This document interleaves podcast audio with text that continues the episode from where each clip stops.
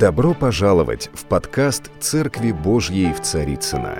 Надеемся, вам понравится слово пастора Сергея Риховского. Спасибо, что вы с нами. У нас сегодня праздник, э, мы его по-разному называем. Э, он называется День Святой Троицы, он называется Пятидесятница.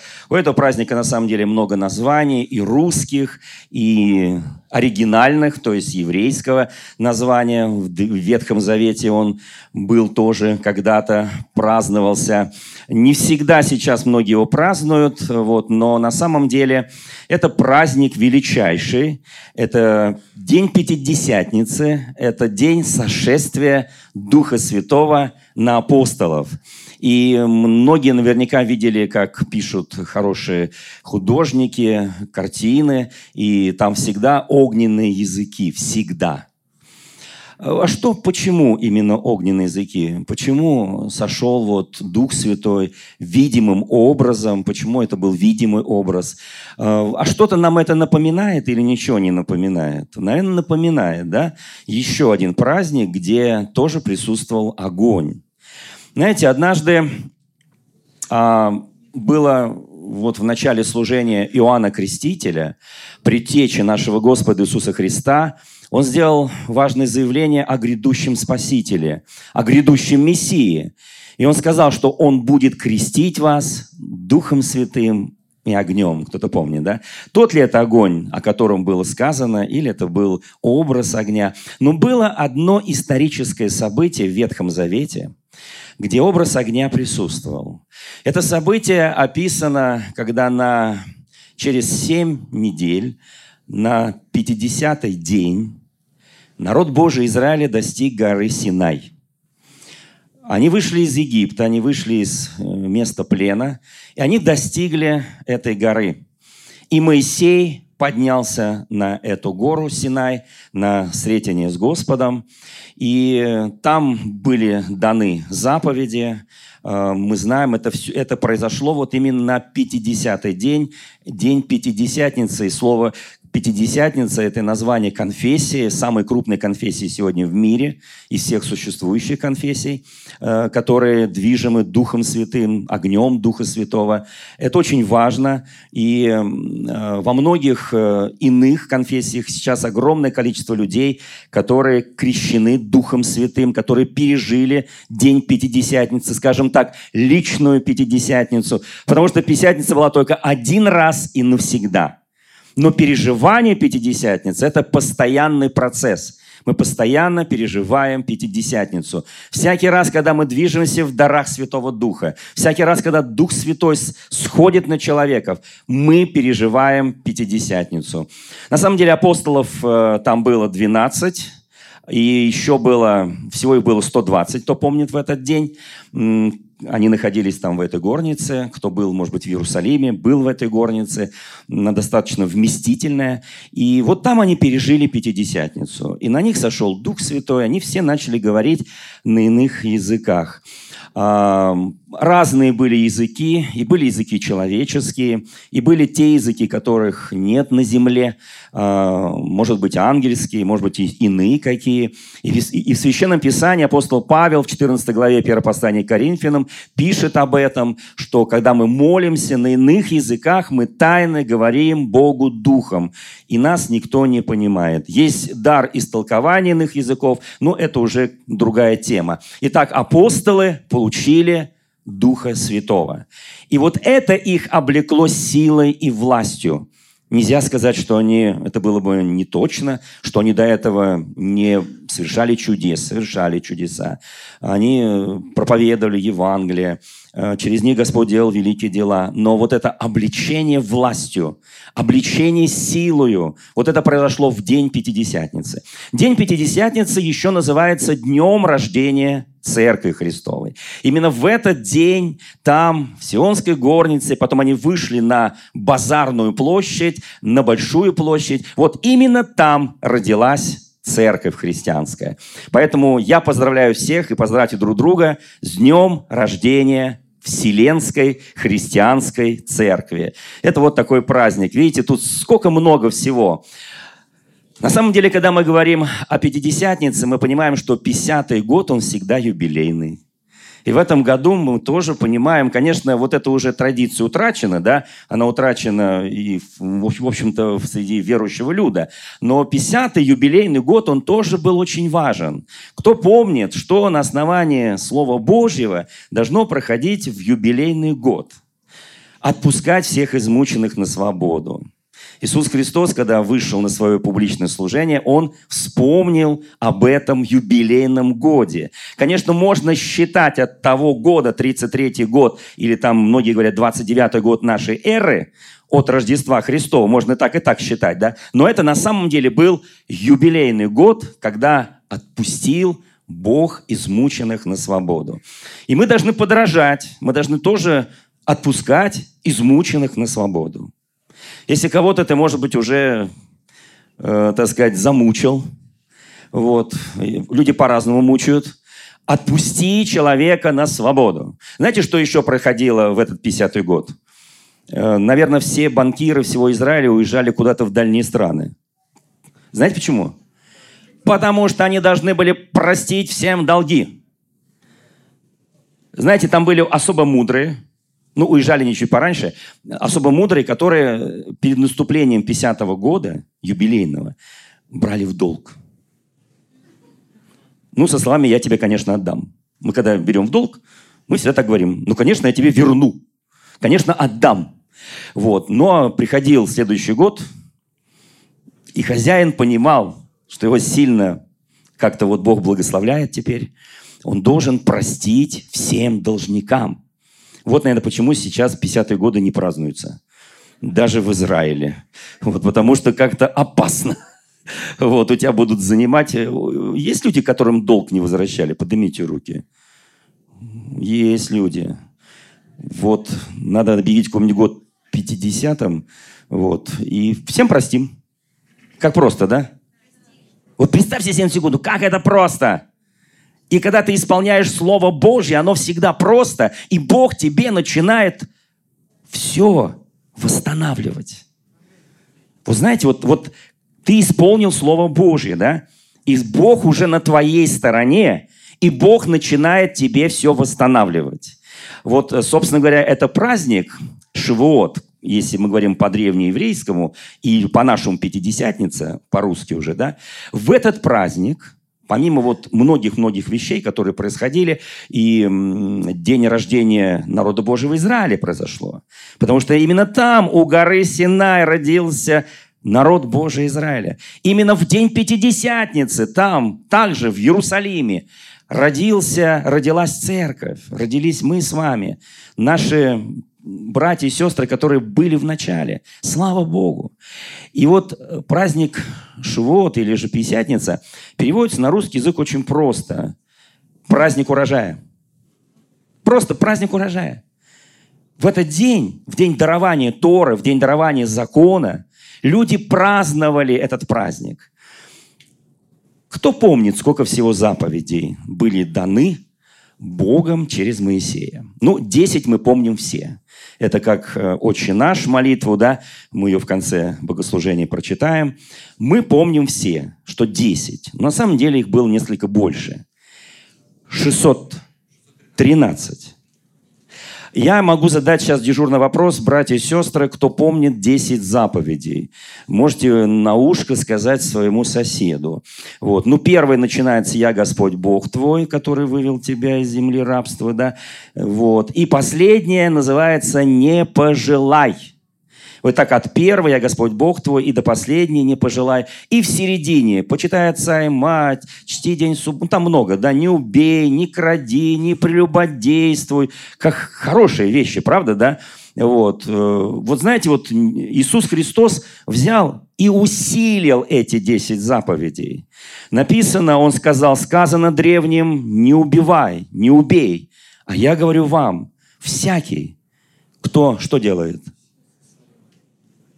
напрасно гневается на брата, возненавидит брата своего, возненавидит есть человека-убийца. Боже мой. Казалось бы, чтобы быть убийцей, надо убить.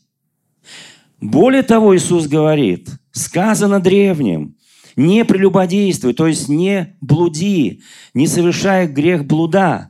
А я говорю вам, Иисус Христос усилил эти десять заповедей. А я говорю вам, всякий, кто посмотрит на женщину или мужчину, неважно, с вожделением, то есть, ну, пожелает его или ее, он уже прелюбодействует с ней в сердце своем. Смотрите, как интересно. Смотреть можно только на свою женщину и желать ее, и на своего мужчину и желать его. Кто скажет аминь? Нельзя смотреть с вожделением на чужую женщину, на чужого мужчину. Так говорит Священное Писание. Только на свое, то, что тебе принадлежит, то, что тебе Бог подарил, как великий подарок, вот на это смотри с вожделением. Не смотри на других с вожделением. Это не твое. Вот почему последний заповедь говорит, не пожелай ничего, что не твое. Получ... Только желай свое. Так говорит Священное Писание. Итак, 613. Ну, я так понимаю, что уже все в уме вспомнили 10. Мы же с вами, у нас год Библии, чтение продолжается. Мы все читаем Библию, мы ее близко к тексту запоминаем. И это благодать Божья, да? А вот 613, кто-нибудь помнит? Я думаю, что какие-то, может быть, особо выдающиеся раввины, ну, христианин вряд ли будет помнить, это нам, в принципе, и не завещено Господом учить 613 заповедей. А вот раввины многие могут по памяти сказать. И вот здесь есть один вопрос. Как вы думаете, вот эти 613, вот что в них такого, что они были даны самим Богом? Ну, значит, что-то такое в них было, да? Теперь смотрите, как легко их запомнить. Они делятся на две части. Одна часть поменьше, другая часть побольше. Первая называется запретительные. То есть то, чего человек делать не должен. Чтобы легко запомнить, сколько их, нужно просто... Кто знает, сколько дней в году? 365. Вот ровно столько запретительных заповедей. Как просто, правда, да? Вот их ровно 365. Поэтому легко запомнить. А почему именно на каждый день есть заповедь запрета? Вы знаете, дело в том, что особо набожные люди или же выцерквленные люди, они советуются на каждый день с Господом, да, в молитве, с чтением Священного Писания. И обязательно там будет что-то прочитано, или же в молитве ты получишь от Господа что-то, что обязательно какое-то искушение, которое вот в этот день с тобой встретится. И ты это чувствуешь в духе. И вот это, и вдруг ты почувствовал, вот, что-то Бог тебе подсказал. И ты особо бодрствуешь вот в этом деле, которое тебе Бог подсказал, чтобы не согрешить. Вот поэтому на один день дана одна запретительная заповедь. Это очень важно. Тогда следующий вопрос. А сколько разрешительных заповедей? Или же заповедей благословенных? Что да будешь ты благословен? Или вот это позволительно, вот это нужно делать? Если от 613 просто методом вычитания да, вычесть 365, то получится 248. Правильно. Как думаете, почему? Ну почему не 247? Вот. А вот 248, не 249. Вот почему? Как-то интересно. Ну, знаете, у меня есть хороший приятель Ник Вуйчич. Он без рук, без ног. Вот. Он мне говорит, на меня это не распространяется. Нет, дело в том, что 248, если кто хорошо учился в школе и изучал предмет, который называется о теле человека, как называется предмет? Анатомия. То 248 – это число костей и сочленений в теле человека. Это чтобы каждая твоя часть тела, весь твой, вот, вот, вот, вот, вот ты весь, вот твой состав весь, чтобы он был в благословении, в здравии. Как интересно, правда, да? Умные все-таки евреи. Вернее, Моисей, который получил от Бога, он был Божий пророк. Он был вождь народа Божьего. Он получил это божественное откровение. Вот почему мы, когда иногда так смотрим, думаешь, как они вот умеют. Вот умеют, умеют. И слава Богу, что умеют. Потому что вот, вот, вот верят вот, вот в Слово Божье. Любой христианин, который верит в Слово Божье, он точно так же живет благостно, благословенно. Он живет с Богом, он получает... И вот этот праздник, День Пятидесятницы, Шивот, День Святой э, Троицы, как у нас называется в русской традиции. Вот. Или еще есть такое название Духов День. Кто-то слышал, да? А вот смотрите, если мы Пасху празднуем в воскресенье, это правда? Пасху. Ну, воскресенье, да. Слово «воскресенье» от слова «воскрес». Слово «воскресенье» получило название от слова «воскресший Христос». Вот почему мы празднуем воскресенье, да. То вот через 7 недель, 7 умножить на 7, кто помнит, да? 49. А почему 50-й день, как вы думаете? А это будет завтра, между прочим. Потому что первый день недели по еврейскому календарю – это воскресенье. Значит, чуть был сдвинут. Хорошо, не будем вдаваться в эти подробности. Но можно праздновать всю жизнь. У, каждого христианина каждый день день Святой Троицы. Потому что мы общаемся каждый день с нашим Господом. Потому что, вот смотрите, в чем разница? То, что было у горы Синай, когда весь народ испугался огня, которым и вот там дымление, и огонь, который покрыл гору Синай. И чем отличие от Дня Пятидесятницы? Тот же самый праздник, да? В чем отличаются? Там огонь, там огонь. Отличаются принципиально. Послушайте, и там, и там родился народ Божий Израиля, и здесь родилась церковь. Отличие понятно, да, что как бы вот, но при этом много схожестей. Но есть один очень важный момент. Дух Святой до Дня Пятидесятницы сходил только на отдельные личности – он прям начинается в начале бытия, помните? «И Дух Божий носился над тьмой бездны». Вот. Он сходил на отдельных личностей. Это великие пророки, великие цари, великие подвижники веры. На них сходил Дух Святой. Не на весь народ. А день Пятидесятницы, когда Дух Святой сошел на всех. И вот почему мы себя называем на основании Священного Писания, что мы царственное священство – Потому что мы все цари и священники у нашего Господа. Потому что Дух Святой сошел на весь народ. Мы все имеем в себе Духа Святого. Писание говорит, 14 и 16 главы Евангелия от Иоанна, там написано, Иисус Христос сказал им, для вас будет лучше, если я уйду от вас. Вот представьте себе состояние учеников, когда он говорит им, лучше, если я вас покину. Ну, представьте себе, вот мы с вами с Иисусом, вдруг говорит, я ухожу, и я там умолю Отца, и Он пошлет вам Духа Святого, которого мир еще не знает.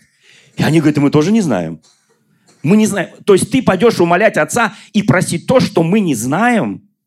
И знаете, и это очень интересный момент. Он говорит, это принципиально важно, потому что когда Дух Святой на вас сойдет, и там сказано о его функциях, о его качествах, да, и он напомнит вам все слова, которые я вам говорил.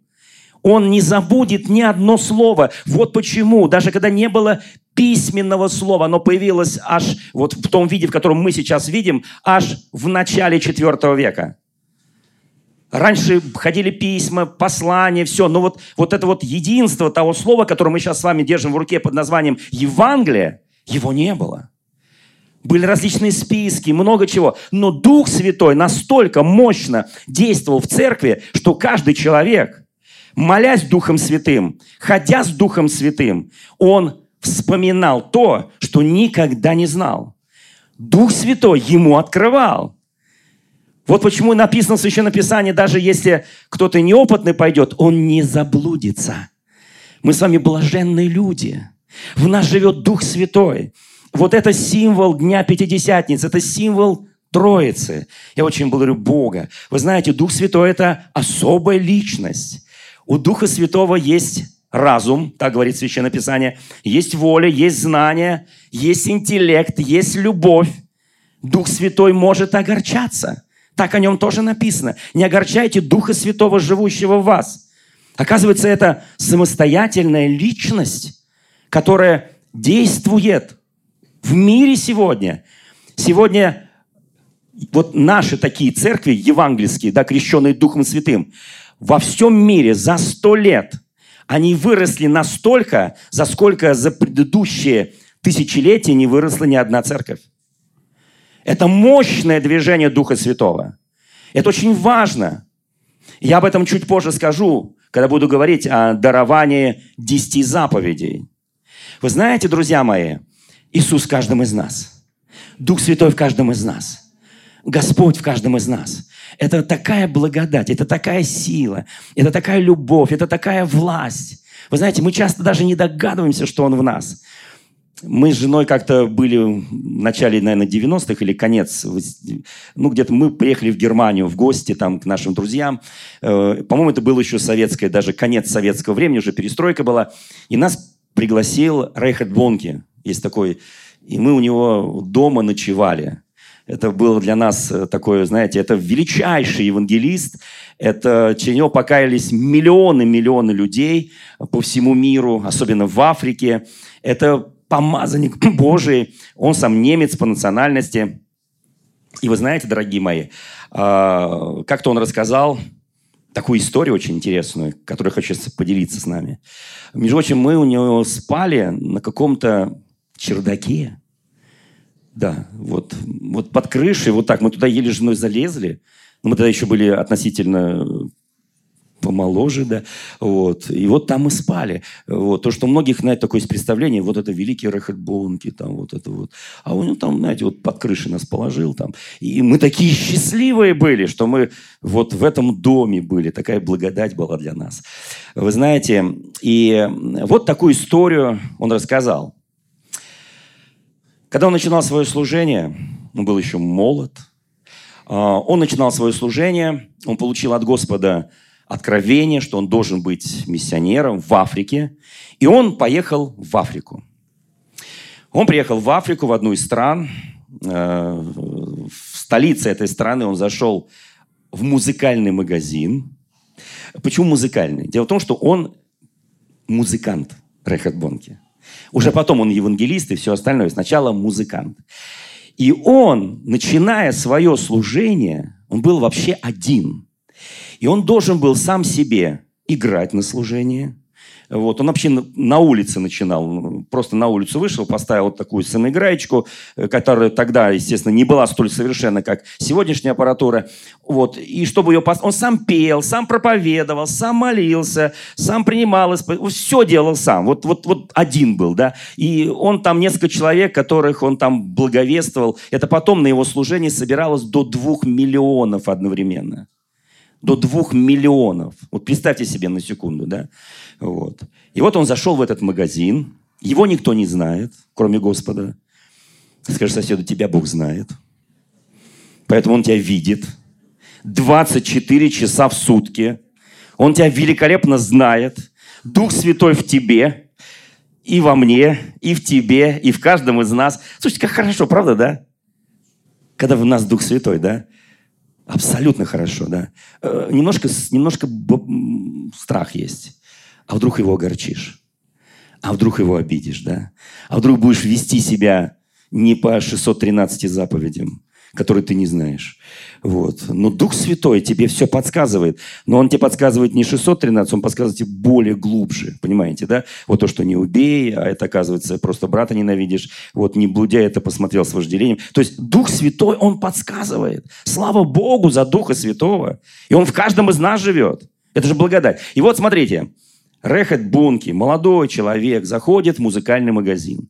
И, как все музыканты, которые покупают себе какой-то музыкальный инструмент, будь то струнный, будь то духовой, будь то клавишный, неважно, да, пробуют – и он подходит к одной вот такой самоиграйке, вот э, синтезатору попробовал, что-то не понравилось, понажимал клавиши, не понравилось. Ко второй, к третьей, к четвертой подошел, в общем, пробует, пробует, пробует, напевает что-то, пробует, уже себя представляет, что вот он уже проповедует на улицах, он уже проповедует на стадионе, и его чем больше он это представлял, тем надо было большую самоиграечку, вот. И он смотрит и подходит, и вдруг он обратил внимание – что за ним следует какой-то человек, который, он зашел в магазин, человек уже был, что-то тоже там выбирал.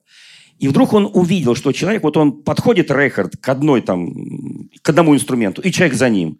И главное, не просто за ним, не просто следит, не просто идет сзади. А как только Рейхард начинает пробовать инструмент, он заходит спереди и смотрит ему в глаза. Просто в лицо ему, в упор в глаза. Ну, Рейхард подумал, может, он перепутал с каким-то известным человеком. То есть его никто не знал. И он тогда начал уже как-то вот прятаться от этого человечка, подходит к одному инструменту, тот опять заходит, смотрит на него. Он другому опять. И Рейхат не выдержал. Он же немец. И он говорит, вы что на меня смотрите? Ну, ласково сказал. Я сейчас грубовато сказал. Уважаемый господин, а что вы так смотрите мне в глаза? Я тут делом занимаюсь, я аппаратик выбираю. А он говорит, да, простите, простите, простите, я не, я, я не специально, как-то так получилось. Вы просто прошли мимо меня. И вы знаете, и я в ваших глазах увидел Иисуса Христа. я, говорит, не могу отойти от вас. Я, говорит, смотрю на ваши глаза, и я вижу там Христа. Это стал первый его ученик. И он долгие годы служил вместе с ним долгие-долгие годы. Вы знаете, давайте посмотрим в глаза друг другу, что мы там видим. Грусть, усталость, может быть, раздражение, может быть, страх какой-нибудь, может быть, немножко любви, может быть, какую-то нежность там сейчас разглядим, может быть, что-то еще там такое увидим неожиданно. Ну, вообще люди не любят смотреть в глаза, они отводят обычно, да, вот. Э, кто-то ловил там в транспорте, на тебя кто-нибудь так уставится и смотрит, и ты уже не знаешь, э, что делать, там, уходить, не уходить. Ну, у меня такое бывает, вот, потому что я бываю на телевидении часто, люди просто подходят там, да, вот. Но, послушайте, и я не, как, я не отвожу глаза. Я просто подхожу к человеку и говорю, вы меня так смотрели долго. Он говорит, я вас все видел, где-то видел, там все такое. Ну, и я стараюсь как-то с ним разговориться. Вот, ну, потому что, ну... А вот вообще нормально человек... Помните, у кого была в детстве игра? Гляделки называлась. Кто первый отведет взгляд, да? Вот, вот смотрите, оказывается, давайте еще раз посмотрим глаза другу, что мы там видим из того, что я перечислил, там гнев, усталость, э, робость, страх, мы там должны увидеть Христа, друзья мои. Но если в день Святой Троицы мы с вами христиане, мы должны что там увидеть? Христа должны увидеть. Надо возрадоваться, что мы Христа там видим. Еще раз, надо, я так чувствую, потренироваться. Будет перед зеркалом дома. И вот, чтобы взгляд таким был, чтобы люди в тебе увидели в твоих глазах Христа. А знаете, почему люди в глазах-то видят? А кто помнит знаменитое выражение? Глаза – это зеркало души. Глаза – это зеркало души. Там важно увидеть. Вы знаешь, посмотришь злой человек, в глаза посмотришь злой, посмотришь добрый. Посмотришь ласковый человек, посмотришь нежный, а вот этот так на тебя посмотрел, надо бежать куда-то, да, пока он с, с не перешел к действиям. Вы знаете, друзья мои, глаза, они о многом говорят. Я очень хочу, чтобы наши глаза были отражающие Христа, что в наших глазах был Христос. Иначе чем мы вообще отличаемся? Знаете, день Пятидесятницы, он положил, вот разделил мир до и после. Почему? Потому что ту силу и ту власть, которую получила церковь, получила христиане, ее до этого вот такой массовости не было. Вот народ Божий, ты приезжаешь в любую страну мира, и ты заходишь в любую церковь, это твои братья и сестры, это благодать Божия, независимо от национальности, от культуры, независимо вообще ни от чего. Это такая Божья благодать, что мы с вами христиане, мы с вами верующие люди. Это благодать Божия. Вы знаете, я хочу напомнить нам, что э, есть э, то древнее событие, как была получена Тора. Есть несколько глав, я просто буду маленькие кусочки оттуда. Это книга «Исход», 32, 33, 34 главы, где впервые вот упоминается этот праздник, дарование Торы, День Пятидесятницы или Шивоот и так далее. Что произошло в этот день там? Я просто напомню историю этого дня. Это очень важно.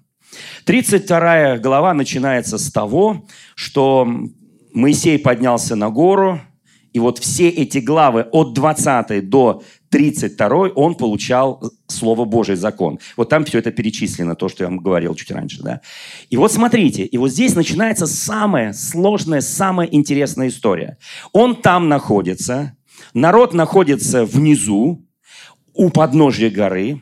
Его долго нет там, достаточно долго его не было. И вот в этот момент народ подходит к Аарону, родному брату Моисея, и говорит, а мы не знаем, что с этим человеком случилось, Моисеем, который поднялся на эту гору. Мы не знаем, что там с ним произошло. А всего-то там прошло, ну, несколько дней. Не буду называть точное количество, домашнее задание Давайте дома почитаем, сколько дней Моисей был на горе. Это же просто интересно. 40 точно. Вот видите, прям по памяти ответили. Мы не знаем, что случилось с этим человеком. Мы не знаем, что там произошло. Мы только видим там огонь и дым, огонь и дым.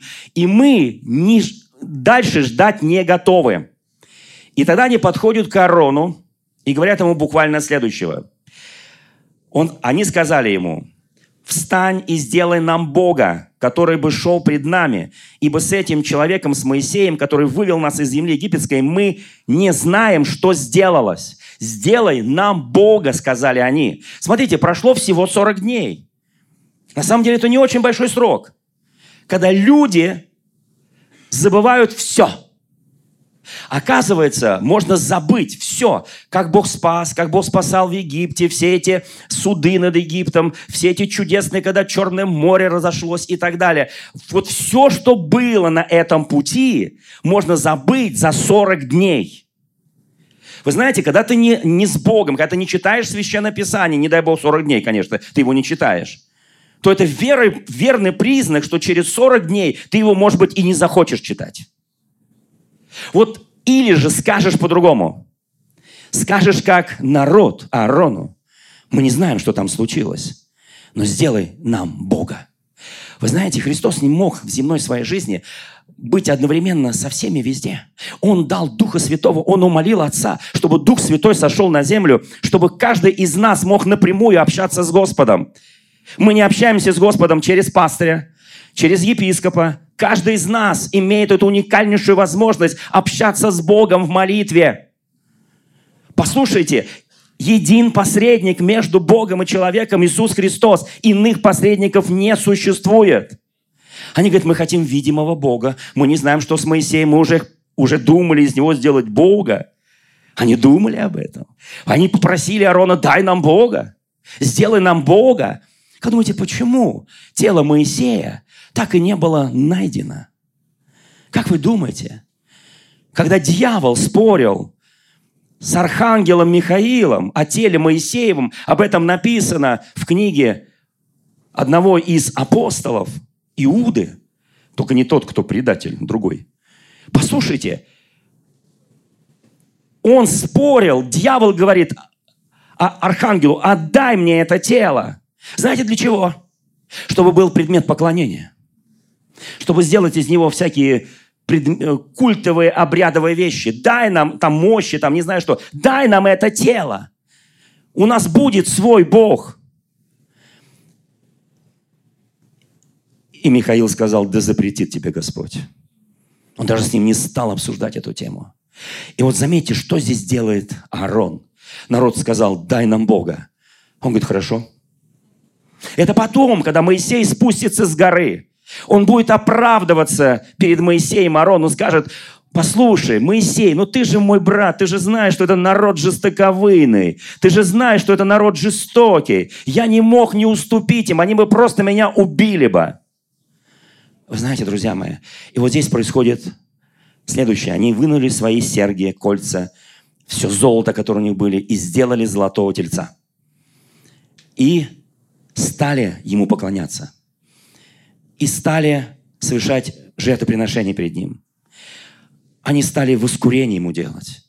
Вот что произошло. И вдруг Бог заговорил. Может быть, заповеди было бы и больше. Но Бог говорит, послушай, Моисей, в этой главе тебе надо срочно спускаться. У тебя проблема. Не у меня, а у тебя проблема. Твой народ стал блудить. Твой народ стал пить твой народ стал поклоняться золотому телецу.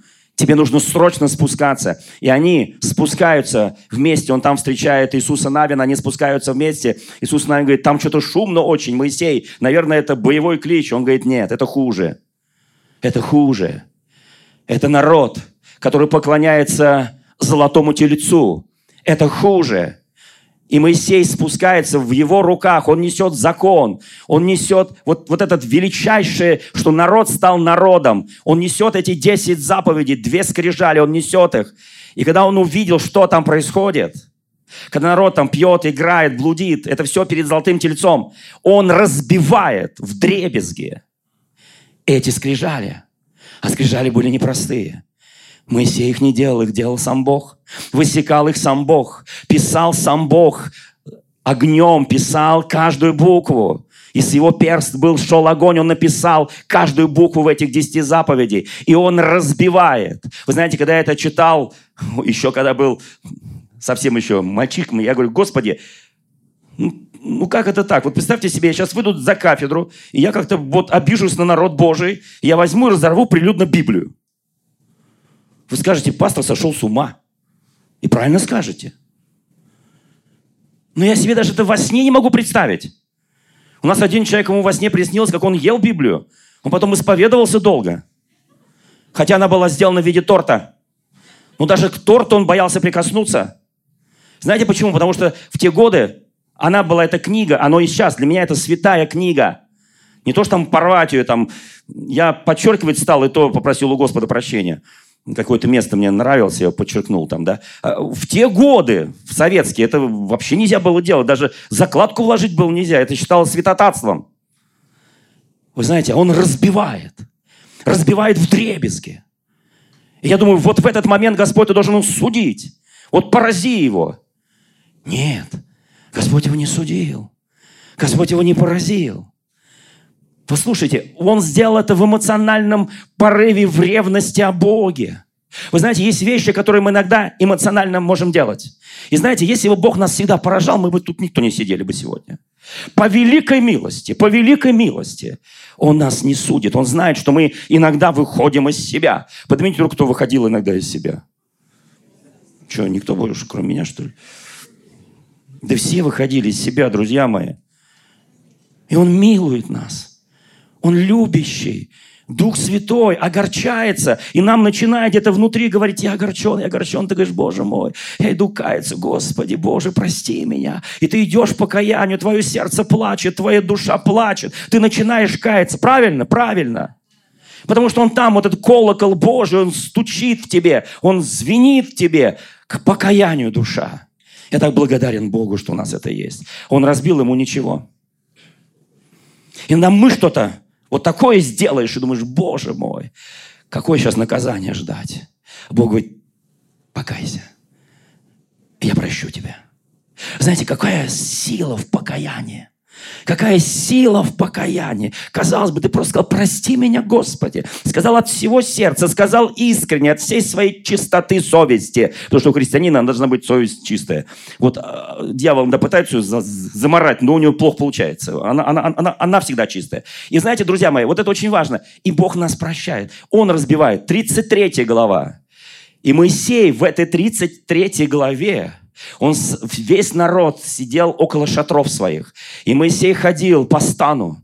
И он ожидал, потому что ему явился Бог в 33 главе. И сказал, Моисей, я не пойду с вами дальше в землю обетованную, где течет молоко и мед, потому что вы народ жестоковыйный. Я не пойду больше с вами, потому что вы меня отвергли. Я вам дал закон, я вам дал, вы меня отвергли. Я не пойду я пошлю ангела своего, там так написано. Вы знаете, ангелы тоже очень важны, это служебные духи. Я много раз видел ангелов божьих, только не спрашивайте, какие у них крылья, белые там или всякие. Я их видел в образе людей. Это очень... Это, я видел, как Бог помогает, как Он мне помогал, как Он многим помогает. Послушайте, и я могу сказать, я знаю присутствие. Я знаю, когда вот Бог рядом, когда, и, и когда, когда вот Дух Святой, потому что Он в нас. Вы знаете, и вот 33 главы, и Моисей ходит по стану, молится, молится, и Бог говорит, я не пойду дальше, Моисей, я не пойду дальше, я не пойду, ангел вас доведет. И он говорит, не надо мне, Господи, никаких ангелов. Он говорит, я не против ангела, но, Господи, либо ты, либо останемся все здесь, у этой горы. Мы не двинемся с места. И он уговаривает Бога. И Господь говорит, я пойду с вами, я буду хранить вас, я буду. И вот 34 глава. Теперь уже Бог говорит, Моисей, сделай две каменные скрижали. И уже не Бог, а Моисей делает. И теперь поднимись ко мне на гору, я вновь своим огненным перстом я напишу эти 10 заповедей. Вы знаете, я на утреннем служении спросил, какие скрижали лежат в ковчеге Завета. Не те, которые он первый раз получил, те разбиты. И он не ползал там перед горой, не собирал все эти осколочки, все эти кусочки. Он не занимался этим. Мы, знаете, мы такие археологи, мы занимаемся, где-то чего-то там разбил, там что-то. И вот начинаешь это собирать, а нужно просто покаяние. И он говорит, я даю вам новые. Ты поднимись ко мне еще раз, я дам тебе новые скрижали завета. Послушайте, он получает новые скрижали завета. Теперь я кое-что скажу в заключении проповеди.